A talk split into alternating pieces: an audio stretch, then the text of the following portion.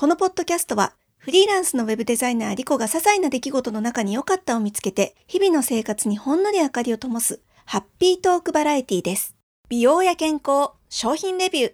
気になるサービスの体験レポートなどを語ります。本日のテーマはオーディオブックで隙間時間に読書しよう。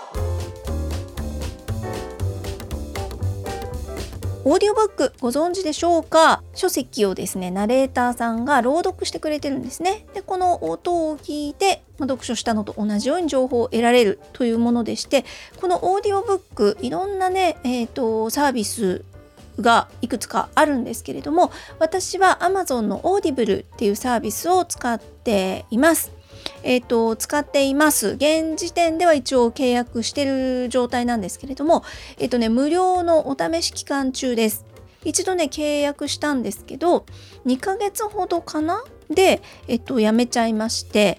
でもうその後ですねあのオーディブルの方からもう一回やってみない？みたいなオファーをいただきまして何回か、えっと、無料でお試ししてはうんやっぱり違うかなってやめてみたいなことを繰り返してます。最初に契約した時期というのは若干ねうさんくさめの本が多かったんですよ自己啓発系とかビジネス書とかが目立ってた印象だったんですけど最近はもうすっかりね、えっと、書籍のその本のジャンルも広がりまして小説もありますしエッセイもありますし本当にねいろんな本が読めるように聞けるようになってきたのでこれはねおすすめかなと思ってご紹介してます。例えばなんですけど私エッセイストのジェーン・スーさんって好きな方がいらっしゃるんですけどこの、ジェーン・スーさんのご本を、えー、ジェーン・スーさんがポッドキャストやってるんですけどポッドキャストのね相棒でもある元 TBS アナウンサーの堀井美香さんが朗読してるこんな作品もね Amazon のオーディブルにはえーと、並んでたりもします。音声コンテンツならではのなんかこう楽しさみたいな仕掛けみたいなものもだんだん増えてきてるのかなっていう印象ですね。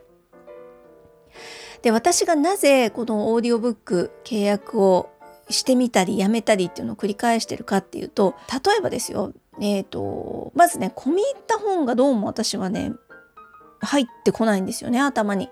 オーディオブックで聞いちゃうと入ってこなくて、うん、例えば「サピエンス全史」って結構話題になった本かなりこうしっかりとした内容のですね人類が文明を持ったぐらいから、まあ、今までのずっと歴史を追ってる本なんですけれども非常に興味深い面白い内容ではあるんですけどやっぱりね結構内容としてはヘビーめなのでこれ音だけで聞いてるとなかなかね理解できないんですよね。これは私のちょっと頭が悪いせいかもしれないんですけれども本を読む時ってあれなんだっけって言ってちょっと遡って読み直したりとかすることってあると思うんですけどオーディオブックはこれがちょっとね難しいしづらいっていうとこがあるかなと思います。なんで、えっと、これは私の場合なんですけど、込み入った内容の本だと、ちょっと理解しづらくて難しいかな。っていうとこですね。で、小説も、うんと、まだそんなには試してないんですけど、一冊、えっと、ちゃんと最後まで完走できたのは宮部みゆきさんの小説でした。ソロモンの偽証という作品なんですけど、ただね、これも結構な大作でして、何冊かに分かれてるうちの上巻一冊目だけで、ギブアップしてます。まあ、これはですね、えっと、聞くのはすごい聞きやすかった。Amazon のオーディブルでこのソロモンの偽証を読んでるナレーターさんが声優さんなんですかね。ものすごいキャラクターの演じ分けの上手な方で演技力のある方だったんで、それもあってぐいぐいと引き込まれたんですが、まあね、嫌な怖いお話なんですよ、ソロモンの偽証。なので、えっと、うますぎて怖すぎてやめちゃったっていう感じですかね。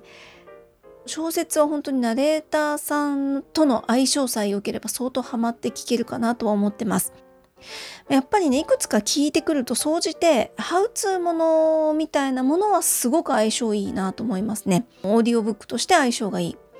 例えば私がこれまでに聞いたのだとあのプレゼンテーションを上手にするにはみたいなものだったりとかその手の本だと結構ね、あの親和性が高いですね。音で聞いてもちゃんと内容も入ってくるし、えー、さらっと聞けてすぐ終わるみたいな感じかな。当初ね、オーディオブックのサービス始まった頃に目についた自己啓発本とかビジネス書多かったっていうのはまあそういうことかもしれないですね。そもそもオーディオブックと相性がいいのかもしれないです。ただ本当にあの散々申し上げてる通りナレーターの方とかもすごくね多岐にわたっているので本によっては小説だったりとかエッセイだったりとかいろんなジャンルのものでも楽しく聞けるのではないかと思います。通勤してる方とかだとすごくあの電車乗ってる間とか聞くのに向いてると思うので音にしっかり集中できる時間まとまった時間が1日30分ぐらいでもある方だったらオーディオブックとってもおすすめなんじゃないかなと思います。私はね、つい寝る前に聞いてしまうんで、寝落ちがひどいんですよね。すぐ寝ちゃって、あの、気づいたら、もう何十ページも先に進んでるみたいなことになってるんで、まあ寝る前に聞くのはあんまり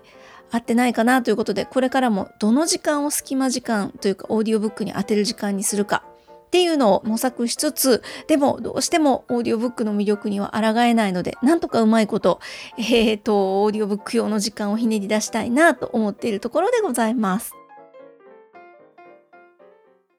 よかった。よかった。探しは続くよよかった。探し3回前の配信、足取り軽く旅に出たいというテーマの回でですね、えあなたの旅行の工夫、旅行グッズを教えてくださいっていうお話をしましたところ、忠信さんからいただきました。え忠信さん、一時期出張族かつガジェットオタクをしていた私のおすすめ品はチビファイですということで、えリンクも貼っていただきましたので、概要欄にリンク貼っておこうと思うんですけど、これね、すごい面白い商品で、サイズ的にはむちゃくちゃちっちゃいです。えっ、ー、とね、幅が3センチ、高さが4.5センチ、奥行き5.5センチのちっちゃい箱型のものなんですが、ここにね、えっ、ー、と、電源プラグが収納されてます。で、パカンと使うときには電源プラグを本体から出しまして、コンセントにつなぎます。そうすると何が起きるかと言いますと、それ自体がですね、ルーターになる。Wi-Fi のルーターになってくれますので、あらかじめスマホとかタブレットとか旅先に持っていく機器をこのチビファイとつなげておけば、もうそのプスッとコンセントに挿した瞬間からホテルの Wi-Fi の電波をえー、タブレットだったり iPhone だったりパソコンだったりいろんなものが共有することができると。いう便利グッズでございますね。えー、有線 LAN でもいいし無線の Wi-Fi しか飛んでないっていうホテルだったらその無線もですね、えーと、これは多分スマホのアプリなのかな？アプリで設定できますのでチビファイにあのパスワードとか登録してあげたらもうすぐに手持ちの機器がネットにつながるというものですね。えー、これね私みたいにアップルの製品に囲まれてる人だと1台あの例えばスマホで iPhone で、えーと、ホテルの Wi-Fi に接続すると同じ Apple アカウントで、えー、入ってるパソコンだったりタブレットだったら一瞬で同期してくれるので Wi-Fi つながるんですけれども、まあ、そうじゃないねいろんなメーカーのものを持ち歩くっていう方だったらこのチビファイみたいなものがあると超便利ですね。忠信さん、面白い商品のご紹介ありがとうございました。あとね、かなさんからもいただきましたよ。かなさんは、洗濯物は洗濯ネットを持っていって、着たものをネットに入れて持ち帰れば、そのまま洗濯機にポーンで楽してますといただきました。このアイディアはね、えっと、花尾さんからもその後、いただきまして、もうめっちゃ賢い知恵やねと思って、で、100円ショップにね、行って、この間、ふと何気なく旅行用品のところ見たら、ありますね。あの可愛いプリントとかがされている洗濯ネットがあってでちゃんとねあのトラブトラベル商品として売ってました。なので、えー、私も次回旅に行く時には事前に100円ショップで洗濯ネット旅に持ってく用の可愛い洗濯ネットを買ってで、えー、脱いだものはもうその中にポンポン入れて持って帰ってこようと思ってます。貴重なお知恵、かなさん、花尾さん、ありがとうございました。よかった探しにとって一番の良かったはリスナーの皆さんに応援していただくことです。今聞いてくださっているポッドキャストプラットフォームにて番組のフォローお願いします。Apple Podcast でお聞きの方はレビューを書いてもらえたらとってもとっても嬉しいです。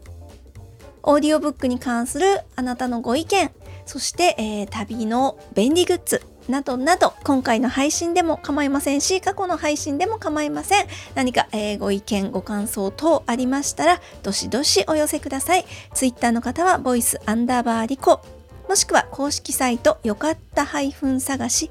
.com こちらのメールフォームからも受け付けております。ではまた次にお耳にかかる時までごきげんよう。